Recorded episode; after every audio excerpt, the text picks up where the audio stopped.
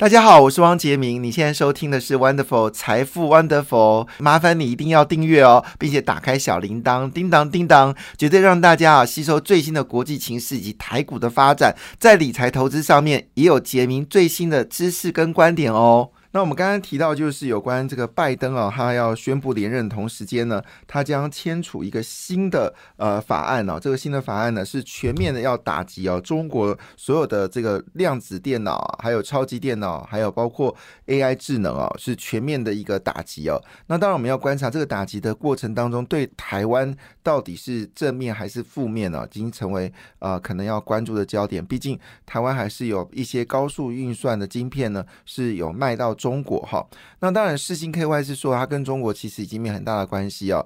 那我们知道前阵子传出来说，世星 KY 也曾经列入哦，是被协助啊这个中国超级电脑啊发展的一个主要的一个晶片厂商，呃 IP 厂商。但是呢，那个股价曾经一度跌到只剩下五百多块、四百多块，那现在跟一千块是不日不能呃同日而语啊。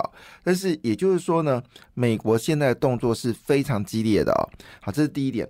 第二点呢，就是有关呃。美国情报首长啊，中国输出的监控技术呢，威胁美国国安哦，这是一个完整的报告。那就在当下呢，就是台达电集团旗下的安控大厂精锐哦，我们知道精锐呢，在前一波美国就是针对啊华为、中兴哦发表禁制令之后，紧接着对于中国的海康卫视哦这些呃主要的这些嗯监控厂商、安控厂商呢，也发布了所谓的黑名单哦。那么也曾经造成一波我们在这个安控股的大涨。当然，我们知道江山代有才人才人出啊，个股各种类股呢都会有一定的这个轮流上涨啊。所以当时安控股呢正好是台股哦在往下掉的过程当中哦，唯一呃支撑台股往上走高的格局。到了去年十月份呢，因 IC 设计股开始大涨啊，所以安控股呢就销声匿迹了一段时间了。那今年呃从二月份开始呢，这个。呃，我们说 IC 设计股呢，又把这个棒呢交给了军工跟绿能股哈，就是我们说的这些所谓的重电股啊。所以每一个时段，每个时段都有不同的股票在涨哈。那当然，今天呃，美国情报局这样说哦，就是美国中国输出的监控技术呢，已经威胁到美国国安。那同时间呢，也认为这些数位也这用用所谓的家用呃国家。用数位压制手段呢，可能会侵蚀哦全球的民主。那么再一次呢，对于中国所现有的这些安控设备，是不是在开开一枪呢？那当然，对台湾的安控业来说，那就是利多了哈。那么精锐呢，是现在已经被代大店给买下来了嘛哈。那么这意外的哈，公布了。超过一百个职缺哦，而且薪资呢是比呃市场的福利制度更好，而且年年调薪哦，累计调薪年度呢呃已经平均幅度呃高达两成哦。那六月呢将首度启动黄金周旅游有薪假，就是有薪水的假期哦。那这一次呢他开的名单非常多，大概有超过一百个人以上。那精锐目前呢员工有一千三百个人哦。那我们来看它业绩好了，今年第一季啊，去年它每股盈利是八点一亿元哦，那优于前年的二点一七元，所以你看到美国政策改变确实改变很大。二零二一年只赚二点一七元，二零二二年就赚了八点一亿元哦。那今年第一季呢，继续多赚哦，那么今年年增率呢是到了将近三成哦，所以按照这个速度来看的话。今年的获利呢是绝对超过十块钱以上啊！那现在呢也在泰南、泰国跟越南呢也设工厂啊，是避开中国。好了，这是我们说的这个有关安控股会不会今天又成为一个新的主流啊？是值得关心，因为毕竟这股票已经修正很多嘛，包括了我们说精锐啦，还有这个呃。呃，奇偶啊，等等，哈，那大概有差不多七八档的这个股票，我记得是去年大概呃，就是下大概年终之后呢，就开始上涨，到十月份呢就稍微休息了，就换手成为 IC 设计股。不过讲到 IC 设计股，昨天是几乎是呃被杀的是一塌糊涂哈。那，昨天外资呢。大砍台股呢，两百零二亿元呢，外资说砍就砍。那我们其实在之前就有预告哈，外资会砍股票。好，当时的说法就是因为整个美国联准局要升息的一个态势并不是很明朗。好，那加上呢，就是财报呢可能没有预期的好。那在这个所谓的混沌的时间里面，外资它没有理由来买台股啊。所以，但是我没有想到。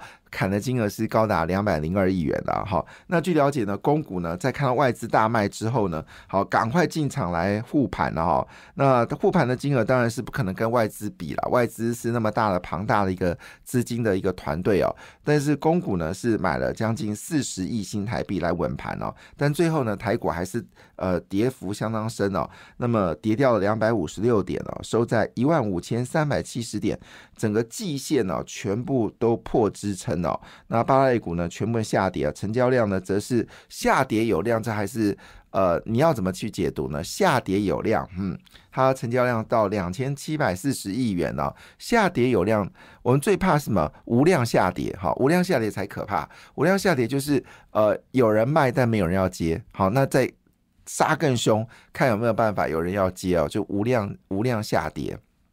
那有量下跌呢？其实表示说有人在逢低承接，所以成交量大增哦，就是表示有人认为这样的下跌呢是没有道理的哈。那当然，我们必须说一句话，昨天就是千金股是重灾区哦，那 IC 设计也是重灾区哦，整个昨天跌到大家觉得完全是信心崩溃哈。好，那这个金管会又做信心喊话了哈。其实我是认为的，金管会是没有必要做信心喊话，因为这不干你的事情。你是一个监理单位，你不是一个操盘单位。那如果你说信心喊话，股票再跌个一两百点呢，谁负责？你在信心喊股票跌了一千点，谁负责？所以这个金管会老是做错方向啊，这是一个台湾的奇葩。我有时候对金管会这种组织哦，就是一个你知道，以前在明朝时代就有这种，就是什么什么呃那种。是，反正就很诡异的那种 那种部队哈，然后呢，他们就是为政府来效忠啊，但事实上他并不知道说他其实是要抓鬼哈，不是去护鬼哈，这所以。我不太认为金管会应该发表看法了，是没有任何意义哦。好，他又不是分析师，怎么可以发表看法呢？好，不，当然我一说他是监理单，不是分析师也可以发表看法，但是他不是监，他是监理单位了哈。好，我们把话题拉回来，那真的到底真的有那么惨吗？昨天费半指数啊，果不其然也跌掉了，这个反映台股哦。昨天费半指数呢是跌掉了这个三点三七个百分点了。坦白讲。昨天其实是黑色星期二，全球股市呢，啊，除了印太股市表现还可以之外呢，全球股市基本上都是下跌的哈。那这个香港恒生跌掉一点七一个百分点，上海连续第三天下跌，跌到零点三二，深圳则是重挫了一点六九个百分点啊。那有说法是说外资正在大幅度的撤离中国哈，这个要提醒大家的理解，特别是拜登又设计了这个所谓的。禁止啊，对中国投资，而且它投资是包含了私募基金，全部禁止啊。那我们都知道，其实美国私募基金帮中国很大的忙哈，它可以把美国资金啊去私募到某个特定的产业，然后再把它到美国来挂牌啊，那赚取中间的价差。非常厉害，就是这种养套的方式啊，但是不敢说杀了哈。那现在私募基金也不能去了，那合股的也不能投资哦，所以这个禁令很可怕，这对中国来说是杀伤力很强的。所以外资在大幅的撤离中国，这是一个必然的趋势哦。所以不要看那些媒体，有些基金公司还在推中国基金啊，千万不要，这是这个是一个很大的风险。那昨天印尼、印度跟马来西亚是上涨，当然涨幅有限呐，好。好，当然相对于其他股市来大跌来看的话。就比较稳定了。韩国股市跌到一点三七个百分点，日本股市小幅收高，收二十六点了，现在指数在两万八千六百二十点。整个美国股市跌幅都超过一个百分点了，道琼跌掉一点零二个百分点，标准五百跌掉一点五八个百分点，纳斯达克呢只是跌掉一点九八个百分点哦。所以昨天费半指数呢也是全面的一个下跌，受到台股影响，台股还是蛮影响性还是蛮剧烈的。那我们来来看一下整个费半指数呢，呃，台积电啊是重挫了二点七八个百分点哦，当然没有跌的费半跌的凶啊，这是万一，而是唯一的庆幸了哈。那联电呢，则是跌的比费半指数跌的高，联电昨天一口气大跌了四点零一个百分点了。那致远已经确认，他们说他们业绩不符预期哦，这也是不是代表了就是对联电来说是产生了一定的影响呢？好，昨天整个费半指数全面重挫，当然主要原因一个原因就是这个呃。拜登要推一个行政命令啊，这个行政命令禁止啊美国来投资中国。那当然，这对于呃有卖晶片到中国的这些厂商来说，肯定有影响。你像辉达，为了要把晶片卖到中国，它的 A 一百的晶片，A 一百晶片叫价一万美金哦，它就改成一个新的晶片叫 A 八百，好，那是完全为中国而设计的。那它最强的晶片叫 H 一百啊，售价一颗是三万美金啊，它就设计一个叫 H 八百啊，来卖到中国。那如果这个禁令继续发生下去的话，NVIDIA 到底能不能再买卖晶片到中国？已经是不确定性了，所以辉达 AMD 那 AMD 杀更凶啊，因为当时啊，这个 AMD 其实是帮助了这个中国伺服器发展的一个主要的一家呃，这个呃，就是我们说的助手，好，就是当时呃在呃这个奥巴马时代的时候。美国跟中国还没有贸易战争的时间呢 MD 呢率先跑到中国来扶持中国的这个伺服器啊。那当然，呃，他把 MD 的这个叉八六系统呢带进了中国，加速中国在伺服器的发展，也就是现在在超级电脑，其实背后都有 MD 的影子啊。那 MD 呢，昨天也这个是跌最凶啊，暴跌了四点三一个百分点哦。那当然禁令发生了，对设备股一定有影响啊，所以包括了德仪呢也下跌了三点。七个百分点，而高通的晶片是以卖到中国为主嘛，业绩占了它百分之六十。其实联发科也一样的危险哦。那所以高通呢是下跌了二点八一个百分点哦，这是这个禁令啊发生的状况，到底它有多严重，我们必须被关观察。所以也就是说呢，可能这段时间里面啊，在这个拜登还没有签下去之前呢，可能拜费曼指数呢还是有一个严重修正的可能哦。但是重点来了。真的有那么糟糕吗？哈，那我们来看一下去年第四季呢，确实啊，呃，我们全球的前四大 IC 设计公司呢表现的最糟糕。那么其中最糟糕就是以网通设计为主的瑞昱啊。那么昨天呃，在去年第四季呢，也季减了，季减了二十九个百分点呢，是十大 IC 设计公司呢季减最严重的一家公司。可瑞昱股票已经开始有反弹了，但是呃，第二名是谁呢？是联发科。好，所以联发科在去年。第四季股价杀得很凶哦，曾经跌到只剩六百多块钱哦。那么去年第一季、第四季的时候，减幅是二十六个百分点。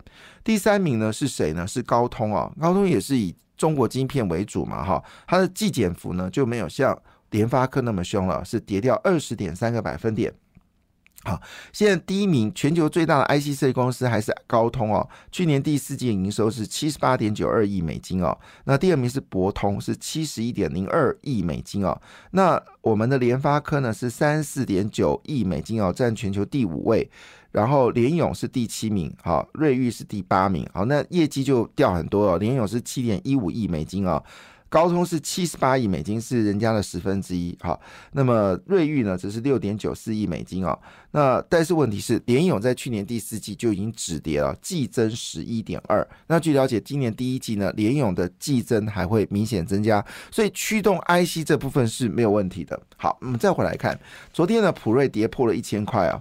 可是问题是，普瑞的三月份的合并营收呢，月增率是高达二十四点二个百分点哦。那么对于后市的这个营运展望呢，事实上反而认为说，第二季呢将会大幅的去化手中的库存，那可能业绩只是相对第一季呢是有小幅的成长，可是下半年则会交出非常亮眼的成绩单哦，所以也没那么糟糕，但被杀破跌破一千块啊，我觉得是杀红了眼啊，其实并没有那么悲观，所以。可能会修正一段时间，我想估计应该是修正到这个五月十号啊。五月十号之后呢，应该这个修正会完毕哦。为什么呢？因为会公布四月份的营收，就出来结果呢，并没有那么悲观哦。四月份营收并没有那么悲观。好，那我们回来就是会悲观，但没有那么悲观。好，那另外一部分呢，就是我们说的翔硕。那么翔硕呢，昨天也被杀的是呃，这个是头破血流。可是公布业绩不得了，它三月份的合并营收月成长率是高达。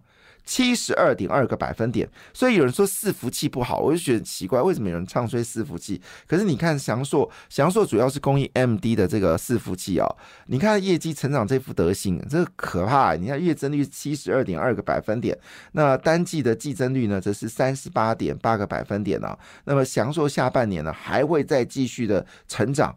那所以整个呃，那另外包括了我们说的 USB 的这个控制 IC 族群，包括创维、微风，创维也是属于这个快速运算里面很重要、高速运算里面很重要的一个呃族群嘛哈。那今年上半年虽然有受到调整哦，但基本上都认为下半业绩呢会逐步的回温哦。但创维、归微风呢，昨天都被砍杀，无情的砍杀是。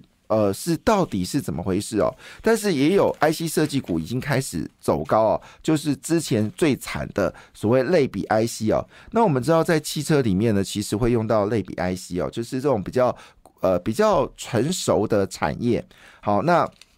其中呢，当然我们知道茂达大家有印象啊，在这个疫情刚开始的时候，耳温枪特别需要的时候，茂达股价曾经是哦冲到一个极致哦，后来就一路往下跌哈。那加上去年整个呃应用端在笔电部分呢很惨了，所以茂达的股价持续走低，因为它在笔电的应用程度，就是我们说的这个呃呃呃就是电。电脑部分的应用比例是高达七十三个百分点，而电脑去年很惨。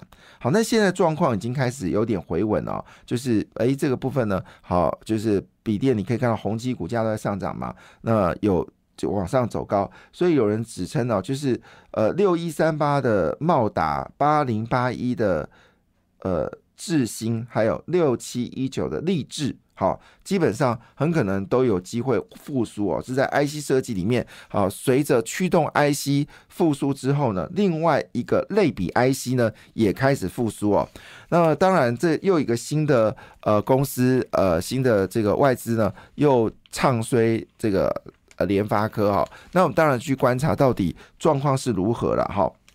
好，呃，在股票下跌的时候唱衰是一件很正常的事情啊，总不能在股票上涨的时候就唱衰吧，这是搞笑。但是也因为他们不断唱衰，所以股票很快就能够筑底啊。